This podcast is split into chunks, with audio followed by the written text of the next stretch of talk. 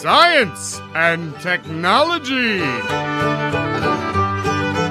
Estamos on com mais um Ciencião. Hoje vamos falar um pouco sobre a possibilidade de utilizar o bagaço e a palha da cana-de-açúcar para produção de energia. Eu sou Pedro Altreto, professor aqui da UFABC, e vou citar uma série está fazendo sucessão, pelo menos aqui em casa está fazendo sucesso, chama Ozark. A frase é: necessidade não é desejo. Olá, pessoal, eu sou Célio Angolini, professor da UFABC, e hoje eu cito Lavoisier: na natureza nada se cria, nada se perde, tudo se transforma. Bom dia, boa tarde ou boa noite, seja o horário que você esteja ouvindo esse áudio, seja bem-vindo ao Ciencion, um programa aqui da UFABC, da Universidade Federal do ABC, que foca na partícula elementar da ciência, o pesquisador. Estamos aqui sempre na primeira e na terceira sexta-feira de cada mês. Hoje a gente tem o prazer de receber a professora Marina com uma pauta da Beatriz Mieco.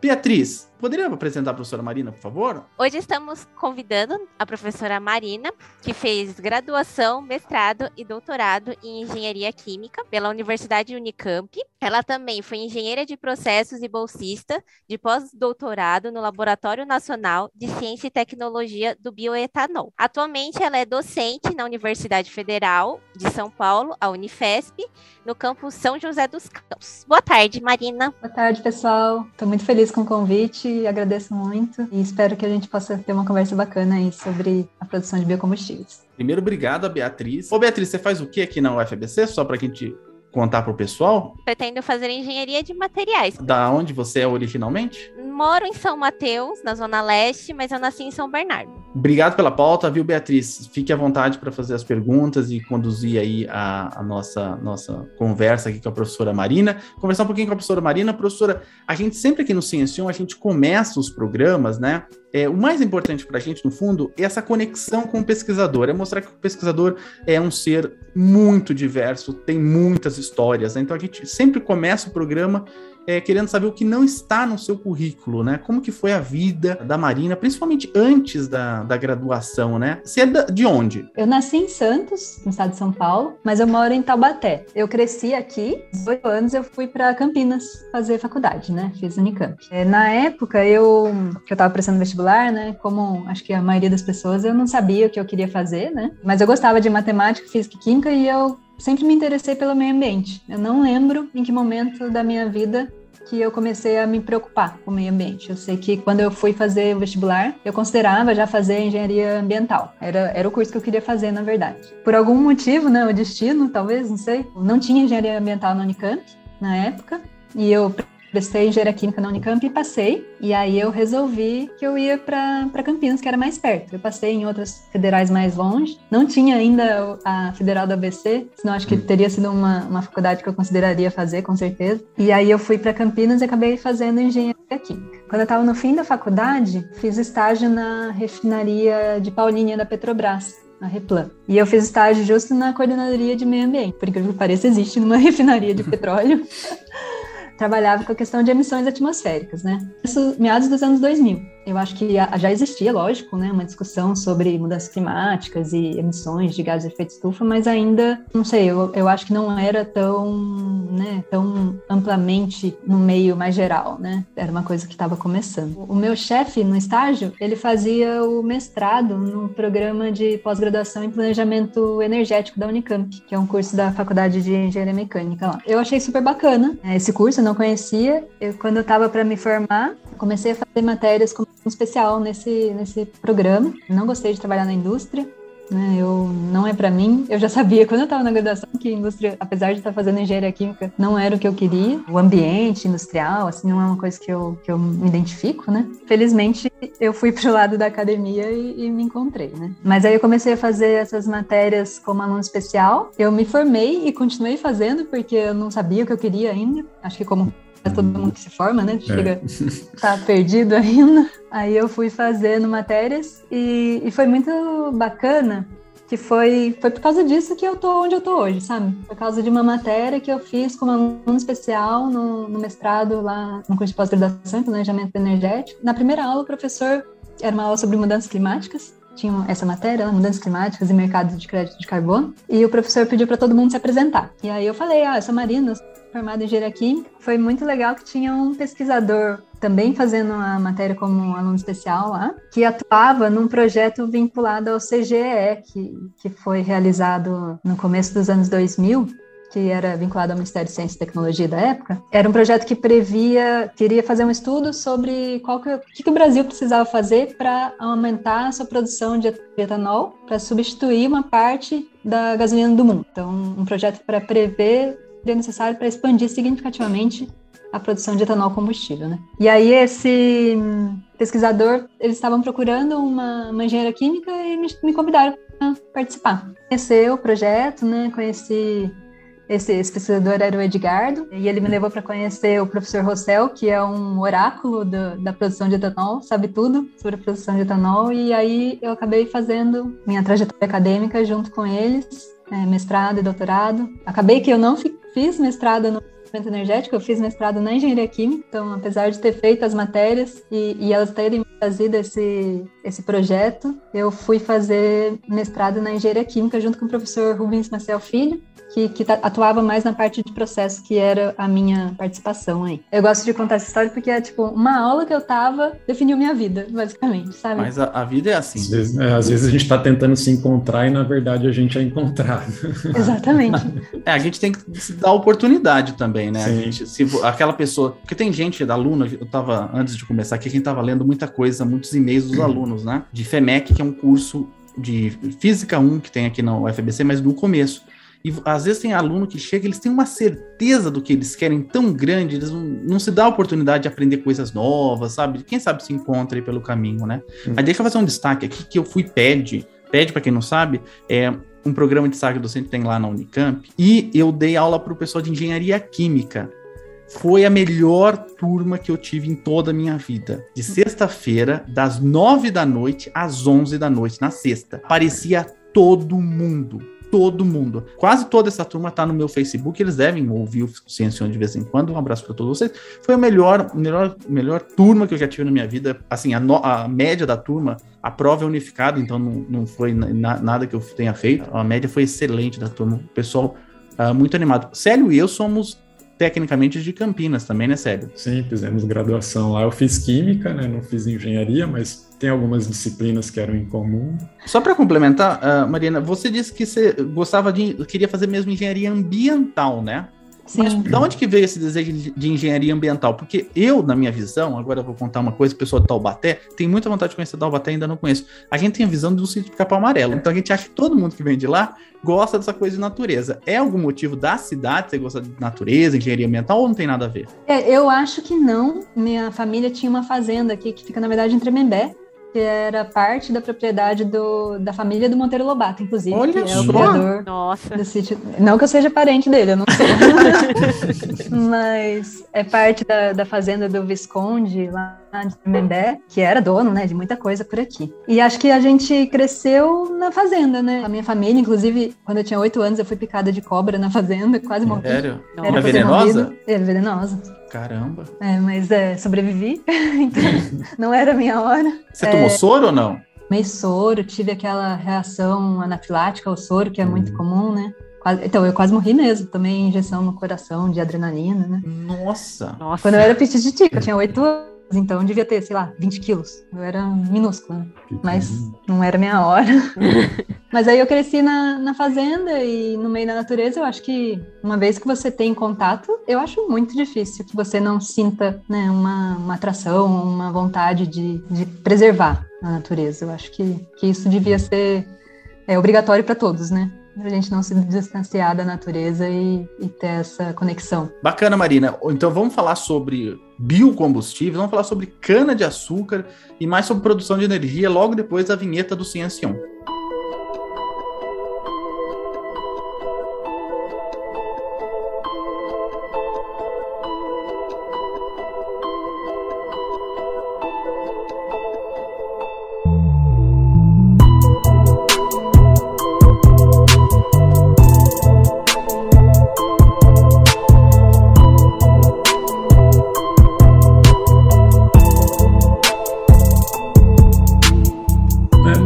Começando a gente então falar sobre o assunto, primeiramente a gente queria saber o que, que é biocombustível, que muita gente ainda às vezes não percebe que o etanol, né, que é comum, é um biocombustível. E como a gente utiliza ele no dia a dia, onde a gente encontra ele no, no nosso dia a dia? Um biocombustível, ele é aquele combustível que é produzido a partir de biomassa. E a biomassa, ela é uma, pode ser uma planta, é um material de origem vegetal, origem renovável. Existem também é, biocombustíveis que são produzidos a partir de rejeitos de animais. Mas eu já não considero que isso é muito se adequa assim ao conceito de biocombustível, porque não é uma matéria-prima renovável, né, como são as plantas. Então, o que, que, o que é um biocombustível? O etanol é um biocombustível, o biodiesel também, né, apesar de ter essa matéria-prima de origem animal também, não é, não é a principal parte, né? Mas o biodiesel é produzido a partir da soja e outras matérias-primas que, que, são mais é, à base de óleo, né? Como óleo de soja. Mas o etanol é um biocombustível feito é, a partir de diferentes matérias-primas. Aqui no Brasil, a principal é a cana-de-açúcar. Por exemplo, a própria lenha pode ser um biocombustível, porque ela pode ser usada em, em processos de queima, né? Por exemplo, no fogão a lenha, para produzir vapor e energia para utilidades humanas, né? As necessidades humanas aí. O etanol, a gente encontra etanol na própria boca, né? A gente está acostumado com isso. Antes se chamava álcool, né? Hoje em dia a gente já acostumou a falar etanol, mas é a mesma coisa. Né? Desde os anos 70, 80 aí, o Brasil tem investido fortemente na produção de, de etanol combustível, né? E aí tem dois tipos de etanol, é, o etanol anidro e o etanol hidratado, que quase todo mundo sabe, né, que a nossa gasolina tem um pouco de etanol, ela não é uma gasolina pura. É bastante, é... né? É 20 e poucos por cento, né? Até 25%. É bastante. É, muda de tempos em tempos essa fração aí, dependendo da, da, do mercado, né? Chega aí a um quarto de, de etanol é, anidro na gasolina. E o outro etanol que a gente abastece nos carros flex, né, que pode escolher etanol ou gasolina, é o etanol hidratado. Ele contém um pouquinho de água na composição dele, não é o etanol mais puro.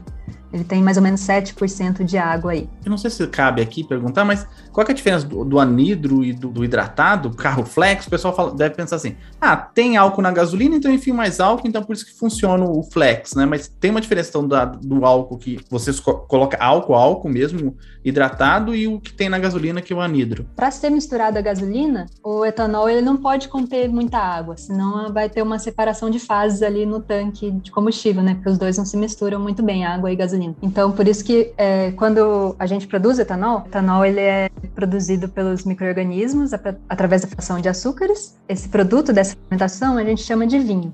Esse vinho tem mais ou menos 10% de álcool em massa, talvez um pouco menos. E aí ele tem que ser purificado em processos de destilação e hidratação para chegar no etanol anidro. O etanol anidro é o etanol que tem mais de 99% de álcool. Então, a gente tem que remover todos esses 80% de água aí do vinho para chegar no etanol com 99%, que é o anidro. O célio, que é químico, né? Pode me corrigir se eu falar alguma bobeira? Água e etanol formam um azeótropo. Um processo só de destilação não consegue purificar o etanol para ele chegar no etanol anidro. O processo de destilação convencional, ele vai chegar até próximo do ponto de azeotropia, que é da ordem de 93% em massa né, de etanol. E aí esse etanol que sai desse processo é o hidratado. E aí esse hidratado a gente pode usar direto no motor dos carros flex. E aí, para chegar no anidro, tem que pôr outro processo, um processo mais alternativo de, de separação, para chegar no etanol anidro, para tirar essa aguinha que não sai com, na destilação. E aí sim dá para gerar um produto que dá para misturar com a gasolina. Ah, legal. Então acho que é por isso então que recomendam quando se o meu carro está abastecido com gasolina, deixar chegar bem perto do final para se eu for trocar para álcool, né? Eu nunca tinha pensado nisso aí. É, eu não tenho carro, então não, não sofro desse mal aí que Ai, você que inveja. sofre.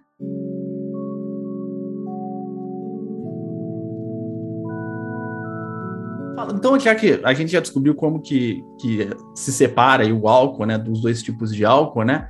Como que ele é produzido o álcool, assim, deve pra você explicar um pouco melhor, porque quando eu me dei conta, o álcool já estava na segunda ou na terceira geração, nem sabia que tinha a primeira, mas, né, quando eu me dei conta, o pessoal fala, nossa, o desafio da terceira geração do, do, do etanol, eu falei, gente, mas não sabia nem que, nem, nem que tinha passado a primeira, então, você podia contar as gerações aí e como que produz, assim, de maneira mais genérica? Posso falar é, mais especificamente da, da cana de açúcar, que é a minha área de, de, especialidade, né? O etanol que existe hoje comercialmente é o etanol de primeira geração.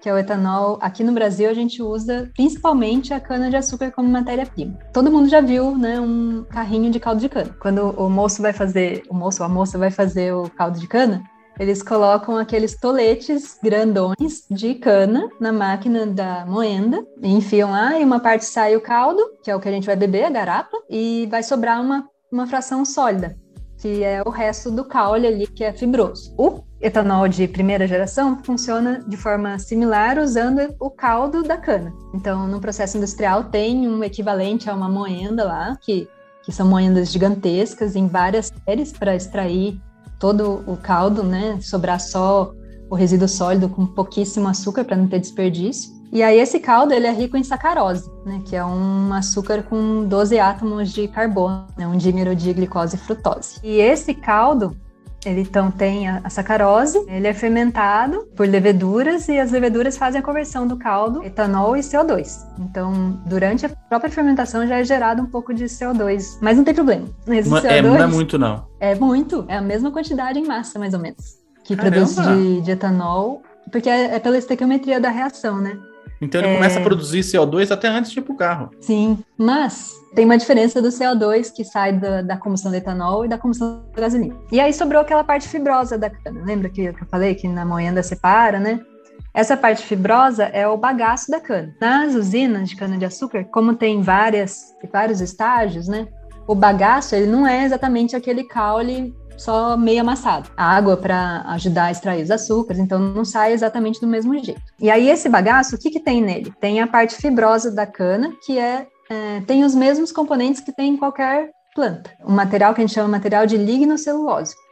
Ele tem lignina, celulose e hemicelulose. A lignina é parte da planta que tem vários componentes. Ela é super heterogênea, varia de planta para planta e, e, ela é rica em compostos aromáticos. Assim, teria muito potencial de, de para isolar essas, essas, esses componentes e transformar em produtos químicos de alto valor agregado. A celulose, ela é um polímero de glicose, então é o mesmo açúcar que tem na sacarose, só que é um polímero mais é, linear, mais cristalino, e a hemicelulose é um polímero que tem vários tipos diferentes de açúcares. Então, tem açúcares de seis átomos de carbono, como a glicose, mas a maioria são açúcares de cinco átomos de carbono. Também varia muito de planta para planta. Como o bagaço ele também tem esses açúcares que são parecidos, né, com o açúcar que tem na sacarose, também daria para usar esses açúcares para produzir o etanol. E aí, o etanol que é produzido a partir desses açúcares do bagaço é chamado de etanol de segunda geração. Ah, tá. Então na primeira geração só usa o que sai lá, o caldo da cana lá, o que sai para fazer. Na segunda geração a gente pega já o que vem do, do bagaço, então. Isso. O que, que normalmente é feito com o bagaço se não for para produzir etanol de segunda geração? Todo, todo o processo industrial de produção de etanol, né, tem a, a parte de extração, a parte de tratamento do caldo, de fermentação, destilação e desidratação. Ele precisa de energia para acontecer, né? Precisa de energia térmica e elétrica. E aí o bagaço é o combustível que é usado nesse processo. Então, o próprio resíduo gerado na produção de etanol é o combustível que é usado para atender a demanda de energia do processo. E aí, então, ele é queimado, né? O bagaço ele é queimado e, em caldeiras e gera vapor. O vapor é usado tanto para produzir energia elétrica em turbogeradores, quanto para energia térmica nos equipamentos da própria usina. E Marina, e é só pegar o bagaço e dar lá para a levedura ou não? Tem que fazer alguma coisinha? Essa ia ser muito fácil. Se fosse assim, né? Se ele fosse tão fácil de fermentar igual a cana, igual o caldo de cana, a gente já tinha resolvido o problema da energia no mundo. eu acho. Mas como eu falei, o bagaço, o bagaço e também tem a palha. Eu não comentei, mas a palha da cana são as folhas da cana. Né? Elas hum. também são assim, tem uma composição semelhante, não, não, não igual, mas semelhante à do bagaço. Também daria para ser usada para produzir o etanol de segunda geração. Então, tanto o bagaço quanto a palha, eles precisam passar por vários processos para produzir os açúcares na forma que as leveduras conseguem consumir. Cada levedura faz do seu jeito, né? Não dá para você dar uma fibra de celulose e hemicelulose para a mesma levedura e ela vai transformar em etanol, assim como ela faz com a sacarose. Ela gosta de consumir a glicose, né? Então tem que ter o açúcar na forma de glicose. E aí, o, o, bagaço e a palha, ou qualquer outro material lignocelulósico, né? Aqui eu tô falando da, da cana, mas é, tem outros. Tem, por exemplo, a, a palha de arroz, é, do trigo, né? do milho, enfim. Todos os vegetais até a madeira, podem ser usados para produzir o, os biocombustíveis de segunda geração. Mas aí, como eles têm celulose, hemicelulose e lignina, essas três componentes têm que ser separadas. Né? Então, isso não é trivial. Já tem processos operando em escala semi-industrial, mas ainda não é uma tecnologia comercial. Do ponto de vista do consumidor, não tem nenhuma diferença para quem vai abastecer o carro lá, é entre primeira e segunda geração. É tudo mistura. No final vira tudo álcool lá para álcool, etanol, pessoas que têm carro colocarem dentro do carro. É, o álcool final é, é, é o etanol nesse caso, né? Existe, existe, por exemplo, álcoois com maior número de átomos de carbono, né? Por exemplo, butanol. Existe, existem combustíveis que são similares à gasolina ou a querosene que podem ser de origem vegetal também, mas aqui, para o usuário final que vai colocar no seu carro, seria o etanol, é, que é o que tem. E aí, o etanol de primeira e segunda geração é o etanol, só muda a matéria-prima. E hoje já tem etanol de segunda geração no mercado, ou ainda não? Tem é, poucas. Aqui no Brasil temos, até onde eu, eu, eu sei, duas usinas produzindo etanol de segunda geração. Tá uma quantidade bem pequena ainda, né? Porque tem vários desafios tecnológicos para serem superados. Tá começando. Tá começando. O problema é a pressa, né? Nem é requeijão, o pessoal quer esperar o queijo coalhar, já tá com mudar de coisa lá para ver se se espécie e vender logo, né? Acho que esse deve ser um processo mais lento, né? É que assim, a gente está acostumado com o etanol de primeira geração desde os anos 70 que, que ele é produzido, né, já em escala industrial por aqui, né? Começou com, com pró-álcool aí nos anos 70. Então a gente já tem aí uma, um aprendizado tecnológico muito grande. Né? O Brasil era o maior produtor de etanol do mundo até meados dos anos 2000. Então a gente já sabe como fazer, mas o etanol de segunda geração, o mundo inteiro está correndo atrás, né? tem tecnologias, mas ainda não, não chega no nível de competitividade da, da tecnologia de primeira geração, ainda não. É, atualmente, que tipos de etanol ou biocombustíveis são mais consumidos ou produzidos no mundo e no Brasil? E se tem algum que é produzido em maior escala comparado com os outros? O, o principal biocombustível consumido no mundo é o etanol. O maior produtor de etanol atualmente é os Estados Unidos, que produz o etanol a partir do milho. A gente produz da cana, mas tem crescido cada vez mais a produção de etanol a partir do milho no Brasil também. Tem vários problemas. Né? O primeiro é que eu acho que o milho é comida. Né? A gente vive num país que tem muita gente passando fome né? e usar uma comida para fazer biocombustível, acho que tem aí potenciais conflitos morais, né? No caso dos Estados Unidos, tem uma diferença importante em relação ao etanol brasileiro, que é a eficiência do uso de energia, porque aqui no Brasil, como eu falei, na produção de etanol a gente usa o próprio bagaço para atender a demanda energética da, da fábrica. No caso do etanol de milho nos Estados Unidos, eles é, vendem o resíduo do processo para utilização na ração animal. Então, eles não têm o combustível próprio para queimar. Então, eles acabam usando gás natural para atender a demanda de energia da fábrica. Então, a eficiência do, do processo, em termos ambientais, não é muito grande.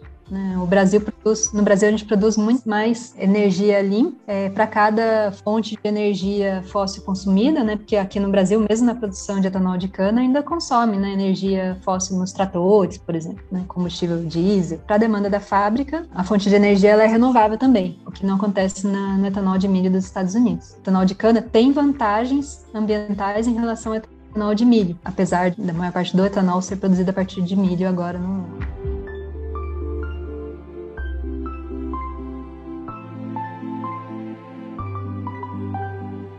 É, dizem que a cana é ruim para o solo, né? Que ela não, não, não, cuida muito bem do solo. Se você ficar plantando só cana lá, ela vai sugar tudo que tem no solo e o solo vai, vai, vai desertificar, vai ficar ruim. É, existe alguma planta, algum, algum outro biocombustível que está nascendo, que você queira destacar, que você fala assim, nossa, aquele lá parece que vai, é melhor ou não? Até o, bio, o etanol morrer, a gente vai ficar meio no, no etanol como biocombustível. Mas pergunta não é fácil. Não. Eu acho que qualquer monocultura é ruim, né, para o solo. Tem, de tempos em tempos tem que fazer uma rotação. Eu acho que o ideal seria cultivar cultivos agroecológicos, né, para manter né, a vida do solo. No caso da, da cana, é, assim como em outras monoculturas, existe esse problema, né, tanto que de tempos em tempos tem que fazer a rotação do solo, não pode ficar eternamente produzido cana. É, mas eu acho que para a produção de biocombustíveis, a gente devia focar no uso dos resíduos. É, não no uso de uma, de uma, de uma cultura. É, como eu falei, né, tem os resíduos de arroz, de trigo, que podem ser usados para produzir é, biocombustíveis. E eu acho que se a gente conseguir né, usar os resíduos e usar as próprias culturas para produção de alimentos, por exemplo, é, seria mais sustentável, eu diria, porque os resíduos, hoje em dia, o que acontece com eles? É, no caso da palha, eles ficam lá no campo é, uma parte dessa palha tem um processo, um papel de conservação do solo ali, de ajudar na parte do, da preservação das características do solo, mas uma parte pode ser usada para produção de biocombustíveis.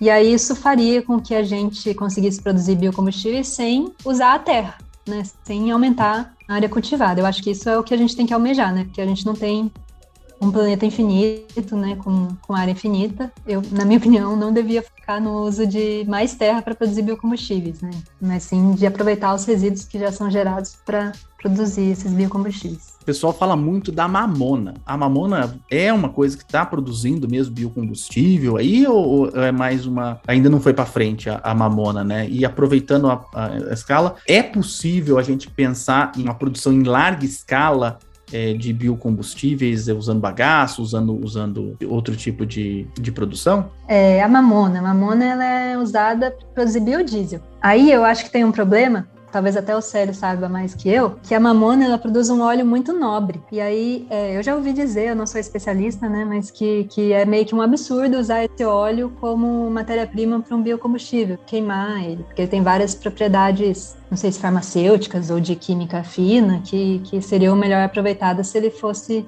produzido para esses fins. E aí, em relação a aumentar a escala, eu não sei eu acho que, que a gente vai precisar chegar num novo modelo de transporte, porque eu acho que mesmo com biocombustíveis, para a gente atender essa demanda de transporte que a gente tem, né, com população crescente, eu acho que no longo prazo vai ser inviável por, por, vários aspectos, por exemplo, de uso da terra, né, competição com produção de alimentos. Ela precisa crescer muito e precisa substituir combustíveis fósseis para a gente poder ter alguma chance, né, de diminuir as nossas emissões e evitar os efeitos catastróficos aí das mudanças climáticas. Mas eu acho que no longo prazo a gente, na verdade, a gente teria que estar tá focando agora para no longo prazo a gente conseguir é, se transportar sem usar combustíveis. desenvolvimento de carros elétricos, que tenham baterias que durem, eu não sei se isso vai ser possível, né? Mas é, eu acho que, que a gente deveria focar tanto na expansão do biocombustíveis, mas também na. e até repensar, né? Se a gente precisa desse todo, de todo esse transporte. Você falou que você não tem carro, né?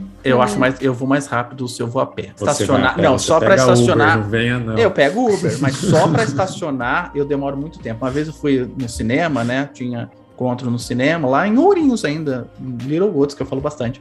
É, eu demorei tanto tempo para parar, para estacionar o carro, porque eu não queria pagar o estacionamento também, né? Eu queria estacionar. Eu, eu demorei para encontrar uma vaga do meu tamanho, né? Do tamanho que eu merecia para estacionar. Você consegue estacionar. é, que eu consigo estacionar. Daí, eu, nossa, falei, gente, poderia ter me dado pena esse lugar, esse trabalho todo, né? Perdi muita coisa, né? Mas eu, realmente eu nunca gostei de carro mesmo. O Célio gosta, o Célio adora dirigir. Não, não, eu, não ah, gosto de dirigir, aí... eu preciso.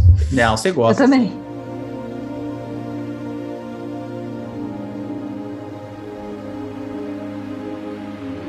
Mas Marina, voltando na questão dos combustíveis, assim, você até mesmo você mencionou que na produção, por exemplo, do etanol, a gente ainda depende de combustíveis fósseis. Qual que é a principal diferença entre um biocombustível, no caso, por exemplo, o etanol que a gente está falando mais, e a gasolina comum? Por que que não tem, por exemplo, um caminhão que funcione, eu acho que não tem, né? Pelo menos eu nunca vi que funcione etanol ou coisas do tipo. A gasolina é, uma, é um combustível produzido a partir do petróleo. Então, quando a gente queima a gasolina no nosso carro, apesar do nosso carro funcionar tanto, carro flex no caso, né? Funcionar tanto como com a, o etanol quanto com a gasolina, quando a gente queima a gasolina, esse carbono que está na gasolina, a gasolina é composta por moléculas de, que contém carbono, hidrogênio, oxigênio, né, enxofre e tal. Esse carbono que está na gasolina, ele vai ser queimado no, no motor e vai liberar o CO2 no, no carro. Aí esse carbono que está no CO2, que foi para a atmosfera, depois que a gente queimou a gasolina, ele estava onde? Ele estava no petróleo. E o petróleo estava lá no subsolo, né? ou embaixo dos oceanos, ou embaixo da terra mesmo, aqui no, na superfície. E aí esse carbono estava lá há milhões de anos e ele foi agora lançado na atmosfera.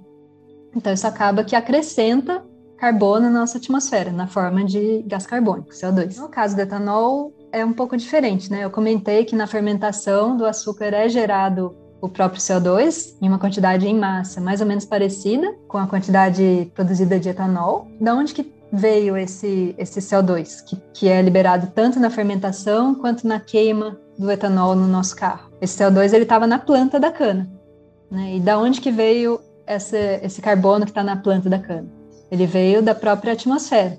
Durante a fotossíntese, a planta capta o carbono da atmosfera na forma de CO2 e armazena ali na sua, na sua estrutura vegetal, é, compondo, por exemplo, a sacarose do, do caldo de cana. Então, esse carbono, esse CO2, que é emitido tanto na fermentação quanto na queima, ele não aumenta a quantidade de, de CO2 que já estava na atmosfera, porque ele já tinha sido retirado da atmosfera durante a fotossíntese. Essa é a principal diferença, né? A gente fala que o CO2 da, emitido no caso da queima dos biocombustíveis, ele não aumenta a quantidade de CO2 total que já estava na atmosfera, e por isso ele é, é uma coisa que a gente tem que focar, né, no uso de biocombustíveis ao invés de combustíveis de origem fóssil, porque a gente está vivenciando aí os efeitos de, do aquecimento global devido ao aumento da concentração de gases de efeito estufa, como CO2, na, na atmosfera por causa da queima de combustíveis fósseis. E aí, por que, que a gente não usa etanol nos caminhões? Porque os motores são diferentes, tem diferentes tipos de motores, né? E aí o motor a diesel funciona de uma forma diferente. Então, para usar um biocombustível em motores a diesel, seria o, o combustível adequado é o biodiesel que é produzido a partir de matéria-prima de origem graxa, né, de ácidos graxos óleos, não de açúcares. Eu já vi ônibus, mas então existe, eu não sei, é uma curiosidade, mas existe trator, as coisas funcionam na biodiesel, você sabe dizer, Mani? Eu já vi algumas vezes, por exemplo, ônibus escrito movido é, a biodiesel. A biodiesel. Mas, até onde eu sei, não existe a opção de abastecer na bomba com biodiesel 100%. Entendi. É uma mistura. Eu não sei ah. mistura atualmente. Antigamente, quando foi implantado o Programa Nacional de Biodiesel, né, era tipo 2%, 5%. Hum. Então é uma fração pequena. Porque o biodiesel ele também não é não é minha área de especialidade, né? Mas não dá para a gente pegar o óleo vegetal e, e, misturar com o diesel. Ele tem que sofrer uma série de, de processos químicos para ter as características, né? É, adequadas para ser usado em mistura. Então também tem aí é, um processo industrial que precisa ser feito. Não é simplesmente pegar o óleo e colocar no tanque, né?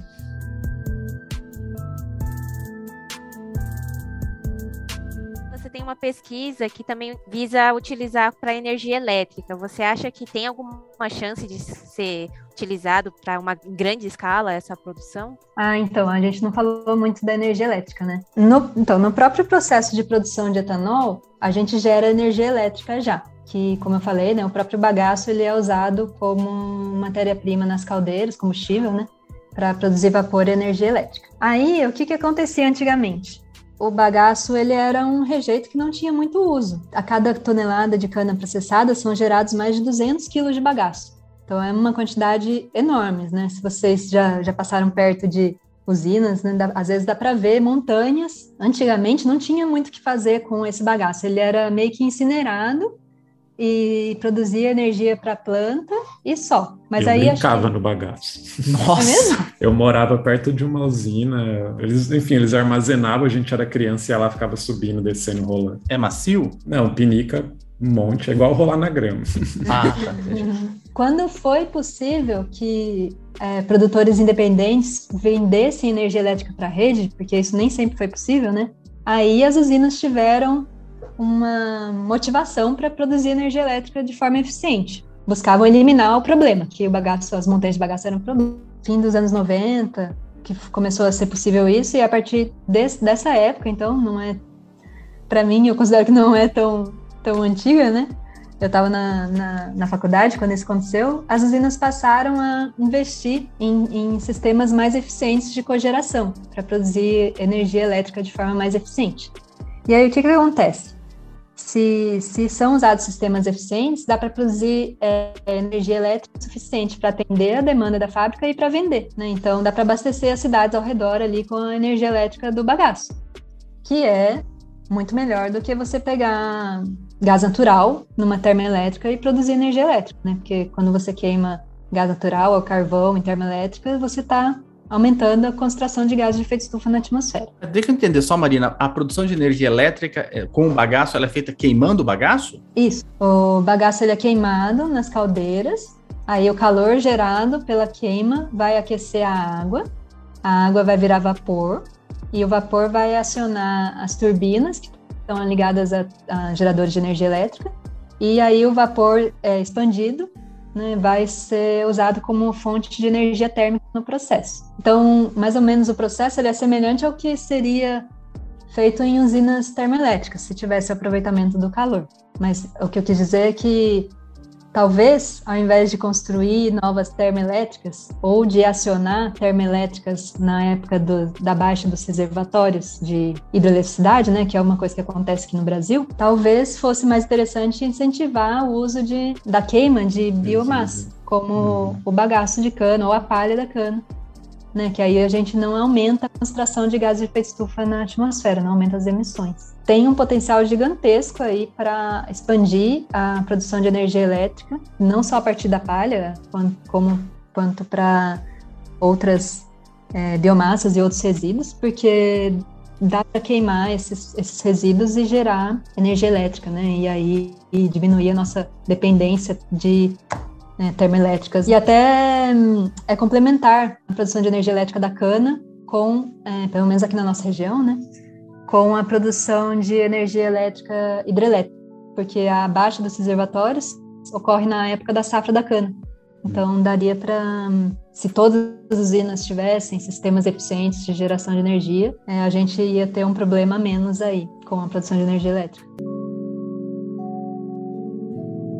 Só para entender, então, o, qual o futuro do bagaço? Produzir etanol de segunda geração ou produzir eletricidade, na sua opinião? Eu acho que, assim, na produção de etanol de segunda geração, a partir do bagaço, por exemplo, também vai ter uma demanda de, de algum combustível para atender a energia da planta. Quando a gente faz o etanol de segunda geração, a gente separa a lignina, como eu falei, que é uma, uma parte da, da, da planta, né? Da parte que contém os açúcares. E ainda assim dá para queimar essa lignina, que eu acho que tem outros usos para ela. É o bagaço do bagaço. Agora é, mais ou menos isso.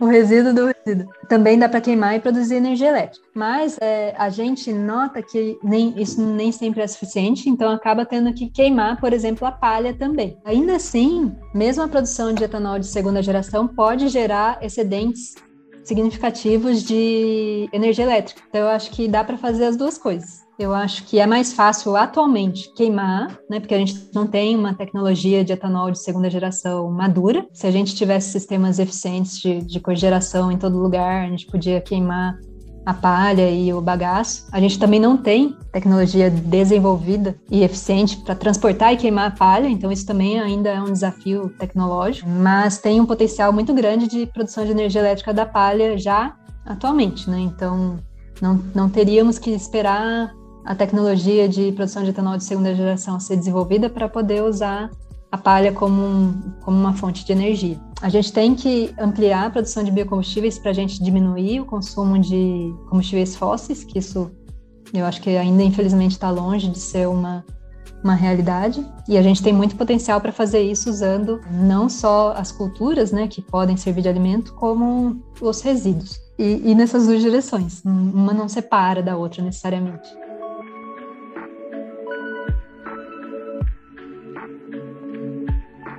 Que é o ânimo das pessoas quando falam de biocombustíveis? É um ânimo de que vamos superar os combustíveis fósseis, e isso vai ajudar muito, ou como um, um combustível de transição, porque o mundo hoje corre para fora desse mundo de coisas que queimam, né? Coisas que botam no carro e queimam, né? Vale a pena investir em biocombustíveis ou é melhor deixar para lá? É, eu acho que com certeza vale, né? Eu acho que a gente tem uma frota que nos próximos 10 anos ainda vai ser, né, com esse tipo de motor que a gente tem, é urgente a necessidade da gente diminuir as emissões de gases de efeito estufa. A gente continua queimando combustíveis fósseis como a gasolina, não vai acontecer, né? A gente não vai conseguir diminuir. Então, tem essa transição que eu acho que, que são os biocombustíveis, até a gente conseguir chegar num, num, método de transporte ou numa consciência de transporte, talvez que seja mais sustentável. Mas também tem outra coisa: o petróleo não é só usado para produzir combustível, ele é usado para produzir materiais. Como que a gente faz para substituir esses materiais também? Se a gente tem que parar de usar os combustíveis fósseis, a gente pode ir para a biomassa. Então, para os, o caldo de cana, por exemplo, ou para o bagaço da, da cana, e tentar produzir esses mesmos materiais dessas, desses, dessas resíduos, dessa biomassa. Eu acredito muito nisso, nisso é né? Verdade, tem razão. Que deve ser que as usinas de, de cana-de-açúcar, elas, na verdade, se transformem em biorefinarias, que elas já são, né? Mas que ampliem Sim. o seu portfólio de produtos para produzir também materiais de origem renovável, para a gente substituir todos os materiais, não só os combustíveis, né? todos os materiais de origem fóssil que a gente usa para a gente poder diminuir as nossas emissões. Isso é demais, hein? Uma... É, muito bacana. Nossa, isso que... já tem bastante Cê... coisa em termos de solvente, de alguns reagentes que já são de origem renovável, né, e de substituir por os de petróleo. É, a química que está sendo feita, então, que está sendo produzida aí nessa, nessas usinas, vai ser usada no futuro de qualquer jeito, né? Tô uma vez que a gente conseguir consolidar né, o processo de quebrar essa esse material lignocelulose em pedaços já pequenos, dá para fazer várias coisas com eles, não só biocombustíveis. Desde que eu tenho, desde o meu primeiro carro, eu nunca comprei um real de gasolina, eu sempre abasteci com álcool, não importa o preço, que todo mundo faz aquela continha dos 70% e tal, né? Eu sempre tinha condição, então preferia usar o combustível renovável.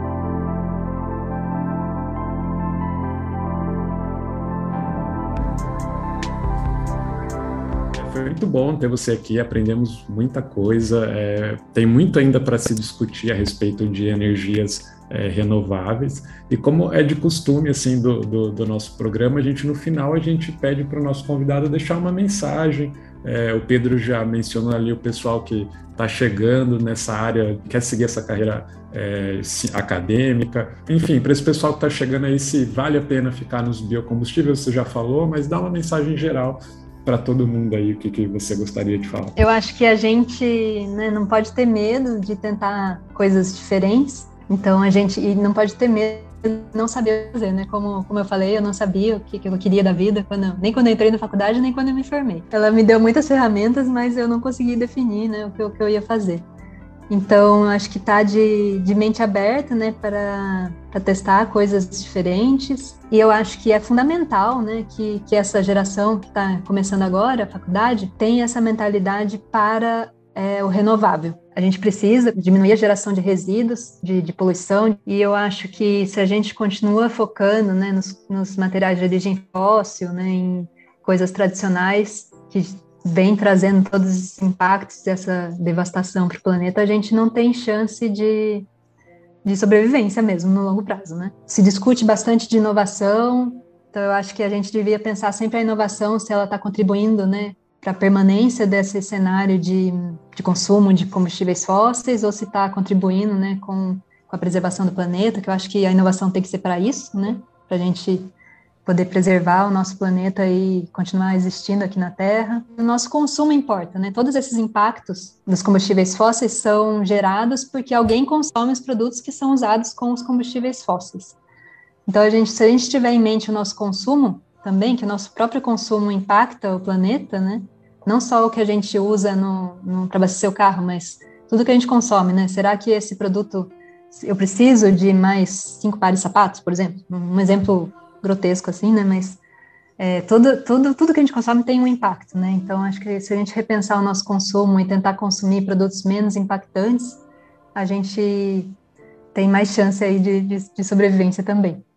Sem dúvida, Marina. Muito obrigado mesmo pela, pela, pela aula aqui, pela, pelo bate-papo gostoso e principalmente me abriu. Eu fiquei animado quando você fala com algum especialista, ele abre uma porta assim que eu nunca tinha pensado. Achei muito legal a entrevista mesmo. Muito obrigado mesmo aqui por estar no Ciência. Espero vê-la mais vezes aqui.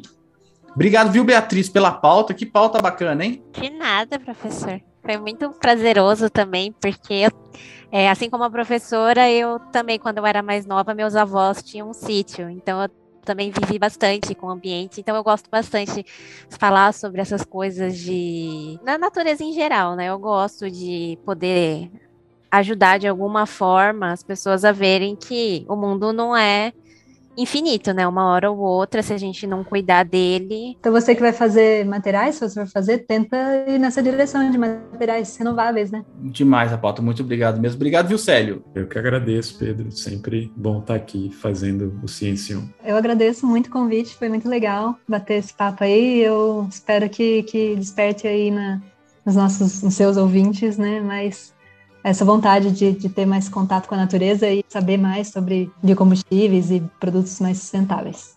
Ah, agora os nossos, os nossos ouvintes. Uma, uma vez Ciencion, sempre Ciencion. E muito obrigado a você que está ouvindo Ciencion. É, obrigado pelo apoio. Não esqueça, por favor, de deixar o seu like né, nesse episódio, de divulgar. Eu sempre falo para as pessoas: divulgue. Olha, dizem que dá muita boa sorte se você divulgar esse episódio para mais três pessoas certo? Você no futuro vai ter pessoas mais animadas, talvez com biocombustíveis. Então, divulgue para os seus uh, parentes, amigos, familiares, sobrinhos, uh, alunos mesmo, o, o. Siga a gente nas redes sociais, no Facebook, no Twitter, no Instagram e também no TikTok ou entre em contato por e-mail, se for possível, ou mande carta para o Célio. O Célio vai deixar em breve um telefone aqui para gente, um, carta, um, endereço para ele, você mandar uma cartinha para ele fazendo perguntas. Obrigado, pessoal. A gente volta sempre na primeira e na terceira sexta-feira do mês. E agora, na segunda sexta-feira do mês, fomos invadidos pelo pessoal do Fóton, pelos alunos de graduação e mestrados que estão fazendo um programa super legal aqui na timeline. Até mais. Tchau.